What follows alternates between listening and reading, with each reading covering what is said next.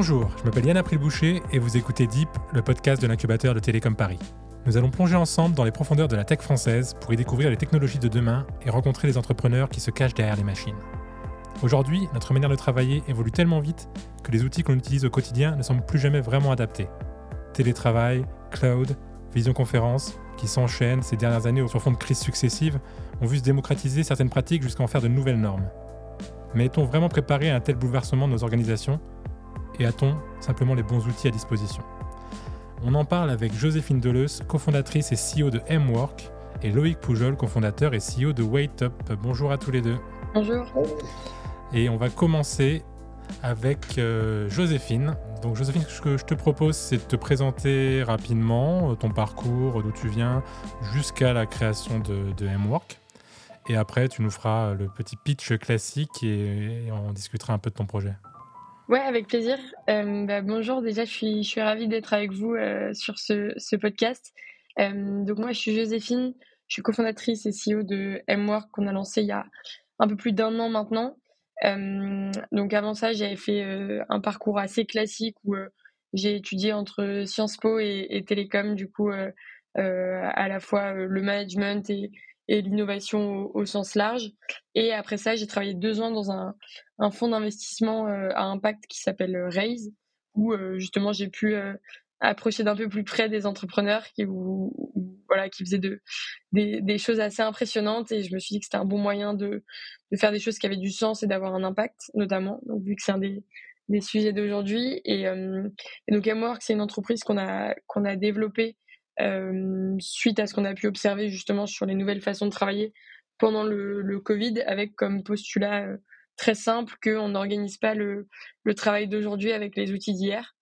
Euh, donc Mwork, c'est une app très simple qui permet en fait euh, aux entreprises d'organiser leurs équipes euh, entre le télétravail, les différents bureaux et les différents statuts de travail, donc la formation, les rendez-vous extérieurs par exemple, pour bah, à la fois être plus efficace et garder un, une forte collaboration et un sentiment d'engagement, et en même temps donner euh, aux décideurs de l'entreprise les datas qui vont leur permettre de piloter leur organisation, donc à la fois en termes de management et de, de RH, mais aussi, euh, par exemple, de consommation d'énergie des bâtiments, euh, de taux d'occupation, etc., pour bah, vraiment adapter leur organisation à la façon dont les personnes s'organisent vraiment aujourd'hui.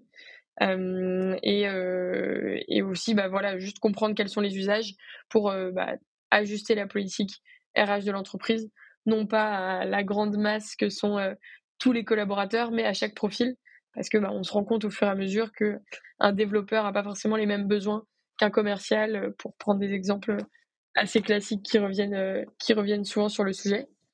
Donc aujourd'hui, on est on est trois fondateurs, on est en tout euh, cinq euh, à être à, temps plein sur le projet et on recrute euh, des profils à la fois commerciaux et de, développeurs.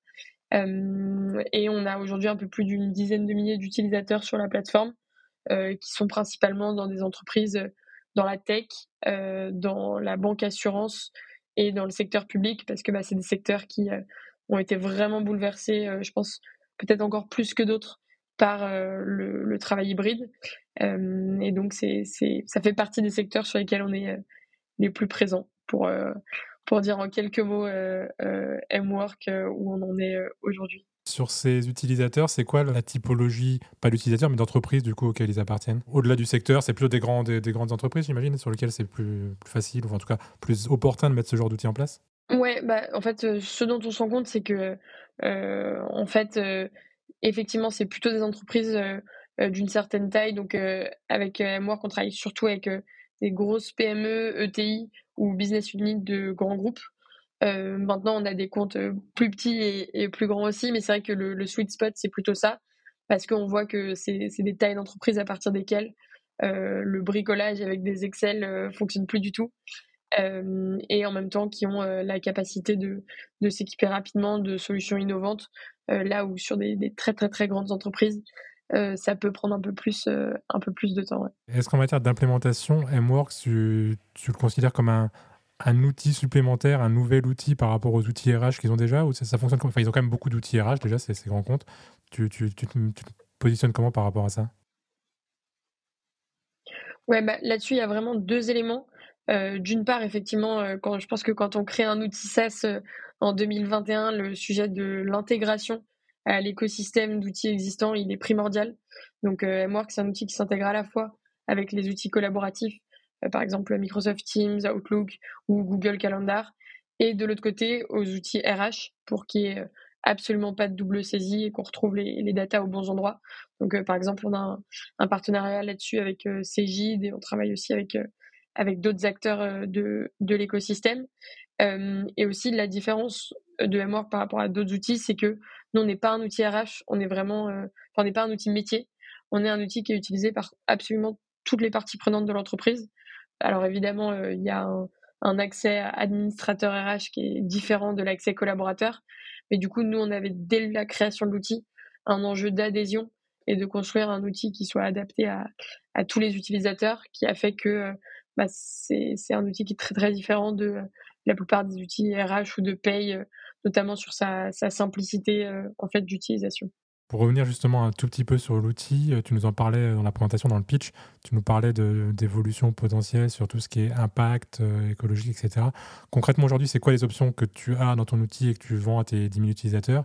Et c'est quoi les, prochaines étapes sur le sujet? Oui, euh, bah, effectivement, euh, euh, là-dessus, nous, dès le départ dans l'application, en fait, on a permis à chaque utilisateur qui renseigne son moyen de transport et son adresse de suivre l'empreinte carbone de son télétravail et de ses déplacements. Donc il y a pas mal de choses à prendre en compte là-dessus parce que en fait, quand on est en télétravail, oui, on fait pas un trajet, mais il peut y avoir des effets rebonds parce qu'on consomme plus chez soi, etc. Donc nous, c'est vraiment un sujet sur lequel on a on a beaucoup travaillé, notamment avec un acteur qui s'appelle Greenly, euh, et aujourd'hui, donc, euh, c'est la première chose qu'on a mise en place. Là, on travaille justement sur euh, les économies d'énergie liées au bâtiment, notamment bah, dans le cadre du plan de sobriété énergétique qui est, qui est un vrai sujet pour nos clients. et on veut aller beaucoup plus loin sur le CO2, parce qu'effectivement, il y a les bâtiments, il y a les déplacements, mais il y a un certain nombre de choses aussi à mettre en place sur l'équipement, sur des choses à mettre en commun, à partager. Euh, donc, euh, donc ça, c'est vraiment euh, un des volets d'évolution sur, sur le sujet purement carbone. Et après, l'impact de MWork, on pourra peut-être y revenir, mais c'est aussi sur tout ce qui va être impact social. en fait, le tétrail, ça peut créer de l'isolement, des risques psychosociaux, des difficultés. Donc, c'est aussi un des axes sur lesquels on, on travaille beaucoup avec, avec l'équipe. Et ces notions d'impact environnementaux, sociétaux, quand tu as créé MWork, qui était à la base un outil pour gérer notre nouvelle façon de travailler, tu avais déjà ça en tête ou c'est venu avec les feedbacks ou c'est venu en, créant l'outil? Bah, Là-dessus, euh, mes associés et moi, on a un parcours euh, assez marqué sur le sujet quand même parce que donc avec euh, Edouard qui est CEO chez nous, on s'est rencontrés chez Raise Impact. Donc on savait dès le début qu'on voulait faire un projet à, impact et en plus le, le problème auquel on s'attaque, qui est bah, le lien social en entreprise et en particulier dans le prisme télétravail, c'est un sujet d'impact. Donc, donc déjà, c'était ancré un peu dans, dans notre ADN, pour le dire grossièrement. Et en plus, on pense qu'aujourd'hui, on ne peut pas adresser un sujet comme le travail sans prendre en compte cette dimension qui est primordiale pour les talents, qui est primordiale pour même les, les, décideurs en entreprise maintenant. donc, donc ouais, c'était à la fois une volonté de départ et en plus un indispensable en fait. on s'en est aperçu dans la, création du, de l'outil. On a peut-être l'occasion d'en discuter dans la troisième partie et, on fera le lien avec, euh, avec, je pense, la présentation de Loïc sur Waytop. Est-ce que tu as un dernier truc à nous dire sur MWork avant que je donne la parole à Loïc? Nous, un des vrais apprentissages sur MWork, ça a été que même si on s'adresse à un, décideur qui est sur un métier particulier, qui est par exemple le DRH, en fait, faire un outil extrêmement simple et extrêmement intégré, c'est vraiment euh, ce qui nous nous a permis de faire la différence. Si c'est un feedback que je peux que je peux partager, c'est peut-être celui-là. Et après, bah, on aura l'occasion d'en partager d'autres, mais je vais laisser Loïc euh, se, se, présenter aussi. Ok, écoute, je te remercie. Euh, du coup, Loïc, ça va être ton tour. Tu vas également te présenter ton parcours, euh, qu'est-ce qui t'a amené à la, création de Waytop, et puis euh, tu nous pitcheras un peu ce que tu fais. On parlera un peu plus de tech pour ton projet, et puis on, aura tout le temps l'occasion de rebondir aussi sur ce que Joséphine vient de dire, euh, peut-être dans la troisième partie, et on pourra, on pourra échanger. Ah oui, il y, a plein de convergences. Voilà, écoute, écoute, je te laisse te présenter du coup.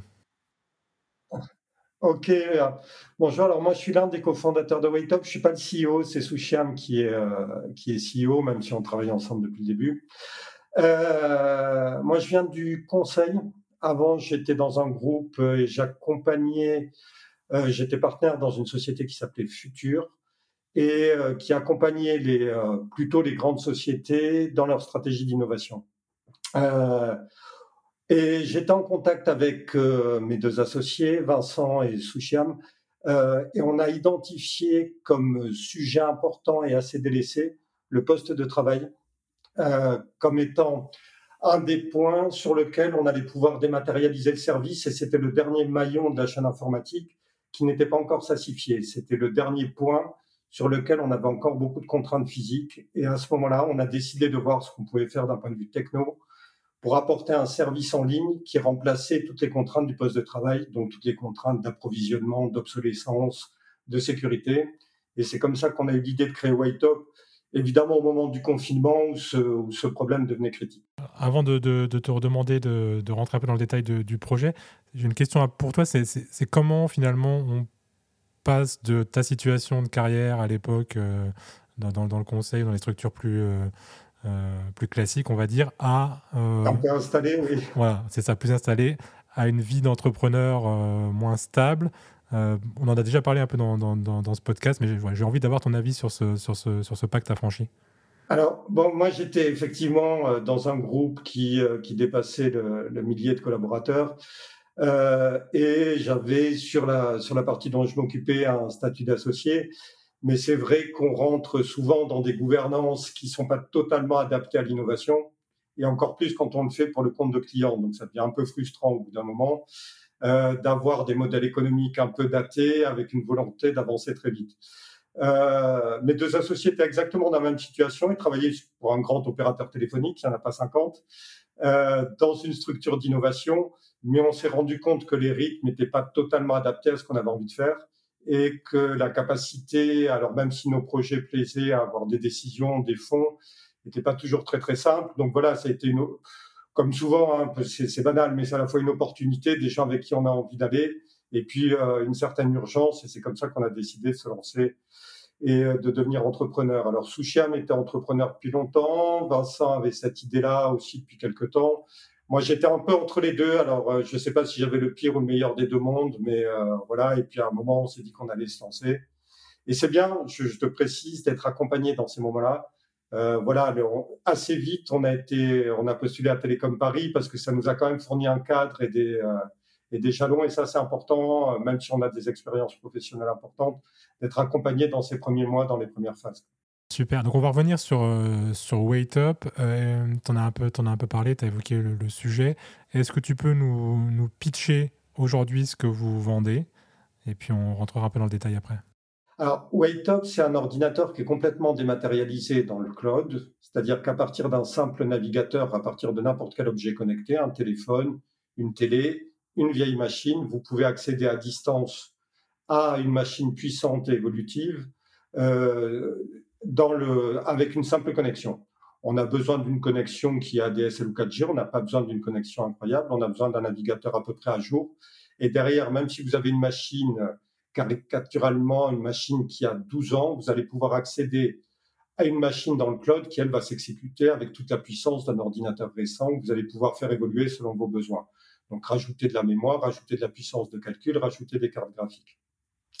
Ça, c'est le point de départ. Et ensuite, comme c'est dans le SaaS, eh bien, ça nous permet de rajouter énormément de fonctionnalités euh, beaucoup plus riches que sur une machine normale, c'est-à-dire une gestion des équipes, une gestion des gabarits, une gestion des temps de déconnexion, de la sécurité automatisée, du backup, et puis toute une dimension environnementale liée aussi à, aux bonnes pratiques euh, sur la machine. Donc ça, c'est Waytop. C'est pas une idée neuve hein, d'avoir une, euh, une machine à distance. Ça existait déjà sous d'autres formes, notamment ce qu'on appelait la VDI, le Virtual Desktop Infrastructure. Euh, mais le ticket d'entrée euh, avant qu'on les, les, solutions récentes était important. D'abord, c'était lourd à mettre en œuvre, donc réservé aux, grandes entreprises. Euh, c'était tout de suite un projet qui se chiffrait en dizaines, voire en centaines de milliers d'euros, donc plusieurs centaines de postes. Puis il y avait aussi un ticket d'entrée sur l'utilisateur parce que les technos étaient un peu datés et euh, il y a souvent des usages qui n'était pas optimum, notamment sur la vidéo, sur les conférences en ligne. L'image était un peu dégradée. Nous, on a voulu apporter deux ruptures. Une rupture dans l'usage, c'est-à-dire que ça devient extrêmement simple. On livre une machine en moins de deux minutes, mais véritablement moins de deux minutes, le temps de créer le compte et, et de, choisir ses, capacités. Euh, et puis ensuite une rupture techno où euh, quand on est sur un poste Waytop, on est comme sur les très bonnes plateformes de gaming, c'est-à-dire qu'on ne ressent aucune différence d'usage au bout de, de quelques secondes, on a l'impression d'être sur un poste local. Et pour nous, c'était le point clé, c'était de lever ces barrières à l'usage.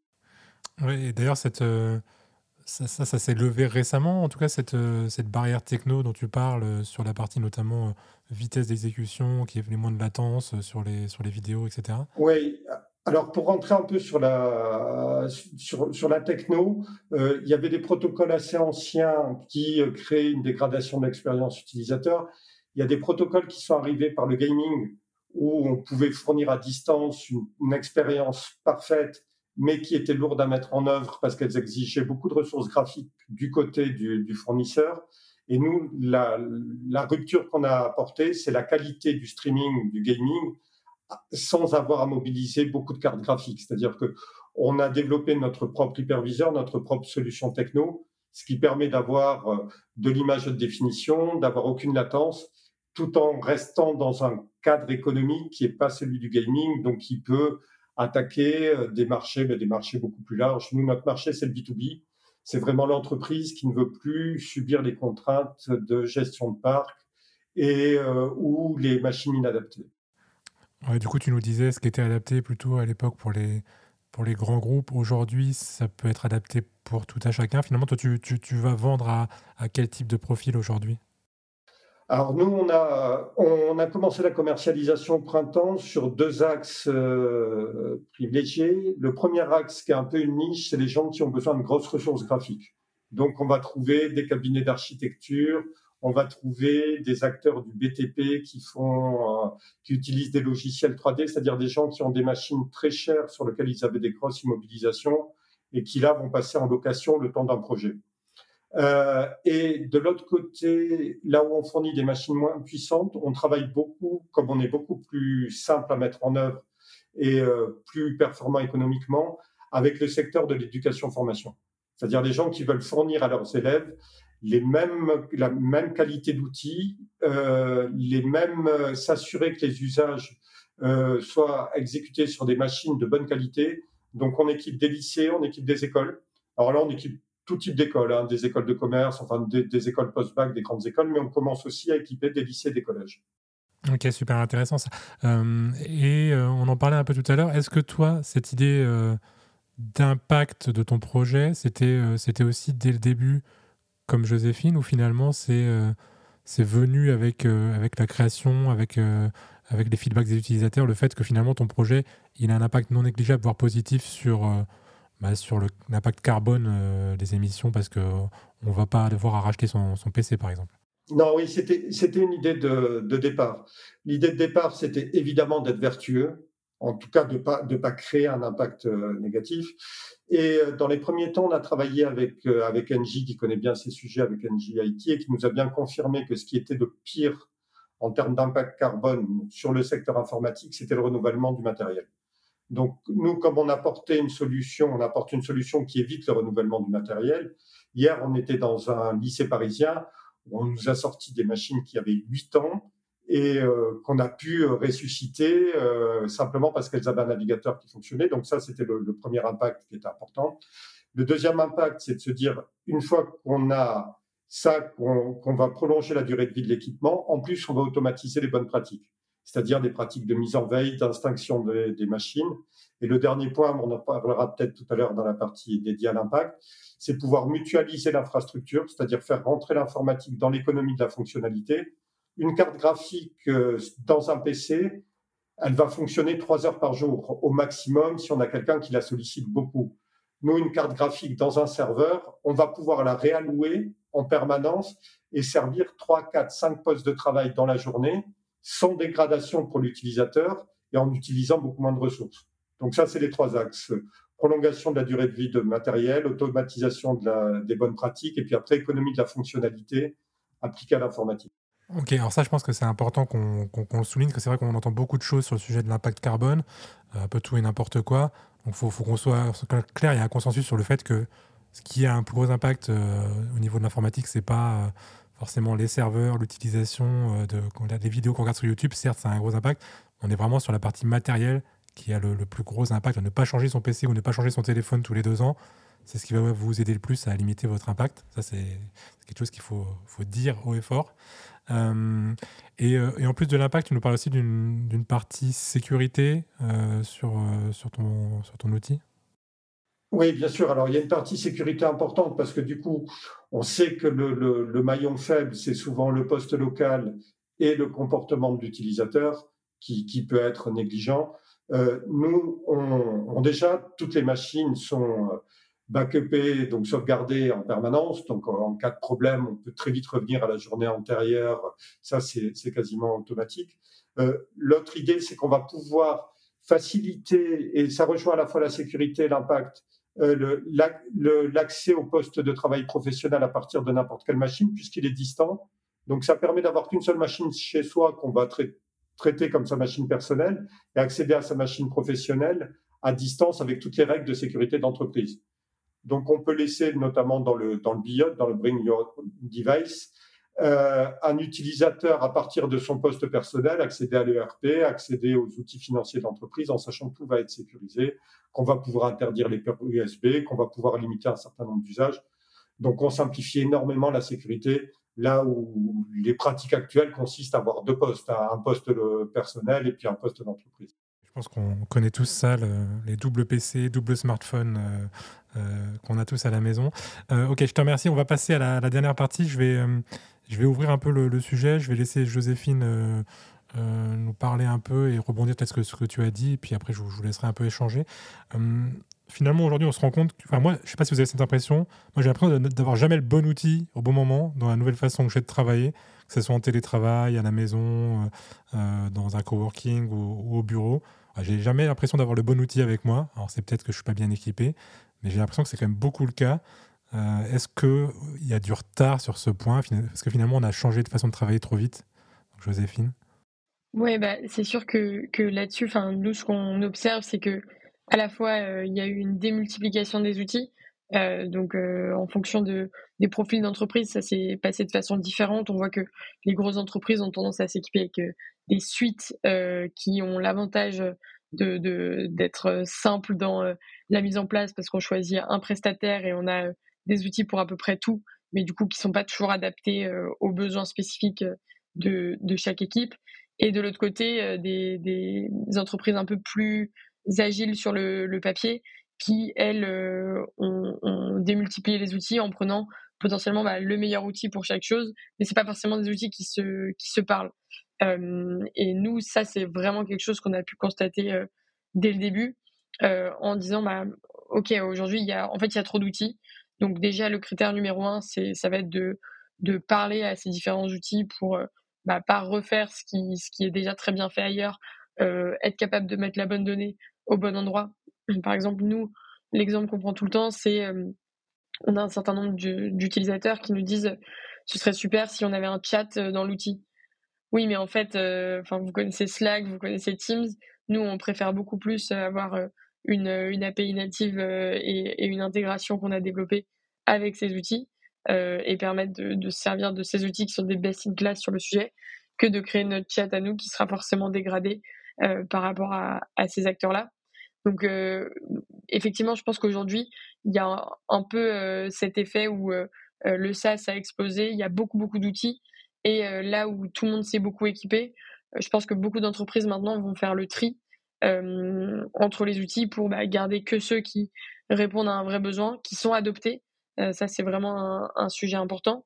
Euh, et c'est là aussi qu'il y a un vrai enjeu pour les décideurs en entreprise, notamment les acheteurs, les managers, etc., de s'assurer d'avoir euh, bien l'expression de besoin de leurs collaborateurs en face pour bah, pas juste garder les bons outils en fonction d'un niveau de prix, mais s'assurer effectivement que, bah, typiquement, nous, sur ce qu'on connaît, le télétravail, bah, les, personnes ont les bons outils, ont également bah, le matériel adapté. Enfin, ça, c'est, c'est aussi un, un, enjeu de taille. Euh, et, euh, et, quand on parle de matériel, bah, effectivement, Loïc, tu mentionnais la, la machine. Il y a aussi bah, forcément le mobilier, enfin, des choses un peu bêtes auxquelles on pense pas toujours, mais, mais qui ont leur importance.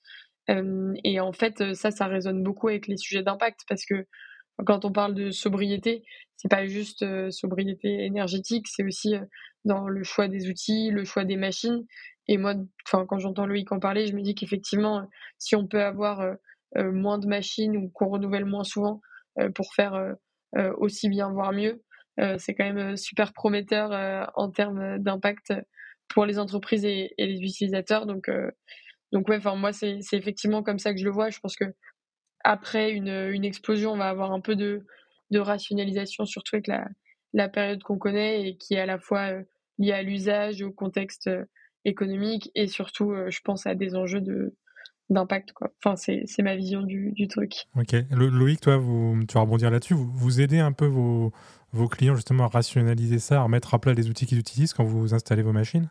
Oui, nous c'est, c'est vraiment le, l'idée. Alors souvent dans le dans le SaaS, euh, et je pense que Joséphine euh, sera, d'accord avec moi, on a une tendance à vendre beaucoup d'outils physiques ou numériques qui ne seront jamais utilisés parce que c'est notre modèle économique. C'est multiplier les licences, multiplier les options euh, et se retrouver avec un parc d'outils euh, qui est surdimensionné sur beaucoup de sujets et qui correspond pas à l'usage du moment. Nous, on a vraiment voulu rompre avec cette approche et dire, nous, ce qu'on vous vend, c'est de l'adaptabilité. C'est-à-dire que vous avez un collaborateur qui s'arrête trois mois, la machine n'est plus euh, sollicitée, elle n'est plus facturée, vous pourrez la, la, retrouver à votre tour. De la même façon, vous avez des collaborateurs ponctuels qui arrivent, vous allez pouvoir rajouter très simplement des capacités de travail pour la durée et on ne vous facture que ça. L'idée, c'est vraiment d'être en adéquation avec le besoin et de pouvoir même faire évoluer euh, les capacités de la machine quand le besoin évolue, mais même de façon très très ponctuelle. Euh, c'est une idée de vraiment de sobriété, de frugalité euh, sur, autour des, des, outils, et on veut euh, à terme, alors on a encore toute une roadmap à développer, euh, être vraiment transparent et conseiller nos clients là-dessus, en leur disant votre parc, vous êtes dans le surarmement, euh, les gens n'ouvrent qu'Excel et PowerPoint, vous pouvez baisser les capacités de 80% de vos machines, ou au contraire, on se rend compte que tel collaborateur, il passe son temps à 80, entre 80 et 100% de sollicitation de la machine, il faudrait peut-être lui fournir des capacités supplémentaires. Donc, euh, on pense que souvent l'offre n'a pas été construite, mais pour des raisons économiques et puis aussi parce que c'est complexe à faire, euh, pour être en adéquation exacte avec le besoin. Et puis, on, tombe sur ton constat. J'ai plein d'outils, mais j'ai jamais le bon outil au bon moment euh, parce qu'il n'est pas focalisé sur le besoin réel de l'instant, mais sur une approche un peu globale.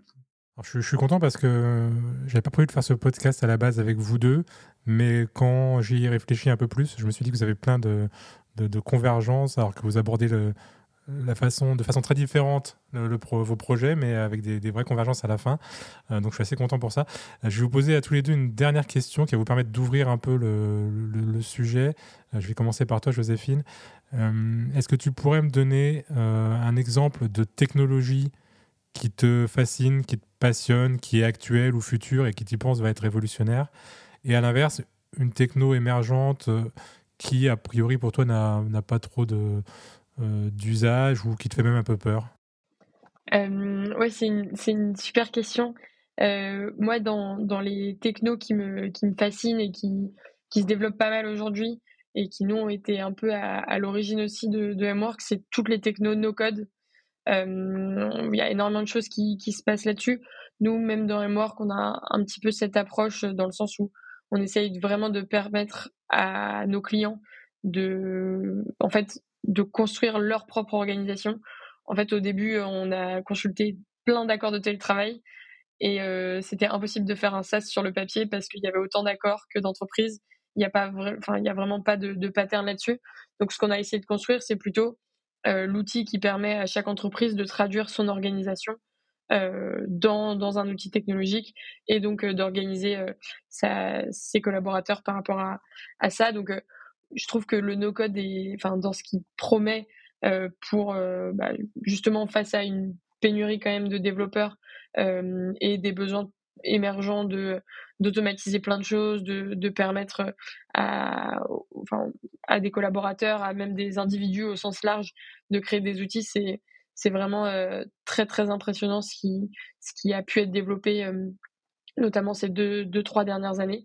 Donc ça, moi, c'est vraiment quelque chose que je regarde et qui me me fascine beaucoup parce que enfin la, la V1 de notre produit c'était avec une plateforme de code et c'était à s'y méprendre à peu de choses près. En look and feel la même chose qu'un qu'un outil avec comme back-end un, un, Google Sheet donc aujourd'hui pour, pour que tout le monde soit rassuré on est sur du JavaScript et, et tout est codé. Mais mais c'est vrai que pour prototyper c'est c'est vraiment bien. Et après je pense qu'une techno qui, qui a fait beaucoup parler d'elle et sur laquelle moi je pense que il y a énormément de promesses et, il faut voir ce que ça va donner. C'est euh, bah, évidemment sur le, Web 3, mais moi en particulier sur euh, l'industrie des créateurs. Euh, moi, il y a des gens dont, je suis très proche qui travaillent sur le sujet et, je pense qu'il y y a, vraiment quelque chose qui est en train de, de se bouleverser là-dessus.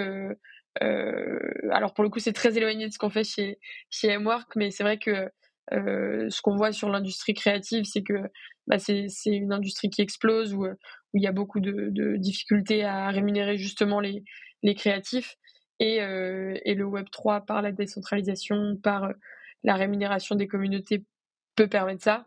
Mais pour revenir à ce qu'on disait juste avant, je pense que un des vrais enjeux là-dessus, ça va être justement euh, comment est-ce qu'on conjugue ces évolutions qui, ont, qui sont pleines de promesses et la sobriété et l'impact euh, qu'on évoquait, parce que bah, aujourd'hui, personne n'a encore trouvé la, la, la martingale là-dessus et, je pense que ça va être un, un des vrais enjeux et on voit qu'il y a un peu des, des, dissonances cognitives sur ces, sur ces deux évolutions. Donc euh, voilà, moi c'est un peu ces, ces choses-là que je regarde et qui, qui m'intriguent. Euh, mais, euh, mais voilà, en gros, en, quelques mots. Ok, plutôt, plutôt optimiste que, Black Mirror. Ok. Et toi, Loïc, j'espère que tu n'as pas volé tes, idées. Par une techno plutôt fascinante d'avenir et puis une un peu, un peu bancale ou problématique. Ouais, alors comme, comme techno fascinante sur lequel nous, on va essayer d'aller dans les, dans les prochains mois et les prochaines années, il y a toute l'IA prédictive on pense qu'en matière d'allocation de ressources, euh, c'est un champ fantastique de pouvoir prévoir les usages et de pouvoir mobiliser la ressource juste au moment où l'IA nous, nous, nous, l'indique. Et on pense que c'est vraiment un gisement de valeur et un gisement d'économie pour tout le monde. Donc, euh, ben on travaille avec, euh, on a travaillé là-dessus avec des élèves de, de télécom et c'était passionnant de voir les axes qu'ils nous ont donnés. où pour pouvoir tirer le meilleur parti de nos investissements et fournir le meilleur service, l'IA peut vraiment être un allié, en plus de tout ce qu'on a fait jusqu'à présent. Sur les technos qui, sur lesquels j'ai pas mal de questions, effectivement, sur le Web 3, euh, moi j'ai fait beaucoup de blockchain précédemment euh, sur, sur des, des sujets de traçabilité, des sujets de smart contract, pas du tout de crypto-monnaie. Euh, il y avait un potentiel qui était assez, euh, assez fascinant, qui s'est pas réalisé. Hein, clairement, bon, ce, serait un autre sujet. Mais euh, j'ai l'impression que ne faire de cette techno qu'un outil spéculatif, comme ça peut être le cas sur, euh, sur, sur certains cas d'usage, je suis pas fan. Et je pense qu'effectivement, on peut en tirer beaucoup mieux. Mais pour l'instant, le, coût euh, environnemental euh, et puis même le, le, le, talent mobilisé pour les usages réels au fond, pour la valeur sociale des usages, je, je suis pas toujours fan de ce que je vois passer comme projet NFT. Ok, merci. Ben, ça tombe bien parce qu'on rediscutera pendant cette saison de, de Web3 pendant un épisode entier. On a déjà parlé un peu de blockchain dans la saison précédente. Écoutez, merci à tous les deux. Euh, on va s'arrêter là. Euh, j'espère qu'en nous écoutant aujourd'hui, on comprendra un peu mieux pourquoi on en a un peu marre de passer trop de temps en visio, pourquoi le télétravail peut trouver ses limites. C'est souvent dans le manque d'outils adaptés, mais aussi que ces nouvelles façons de travailler qui se profilent sont aussi de formidables opportunités pour faire des choses mieux. Alors mieux pour l'équilibre boulot-vie perso, mieux pour l'équilibre global de notre société et de son impact sur le climat notamment. Donc on sait que tout est lié, que nos modes de vie doivent évoluer, voire bifurquer pour certains. Ou encore, faut-il pour cela avoir les outils adaptés? Moi, je vous dis à très bientôt pour un nouvel épisode de Deep.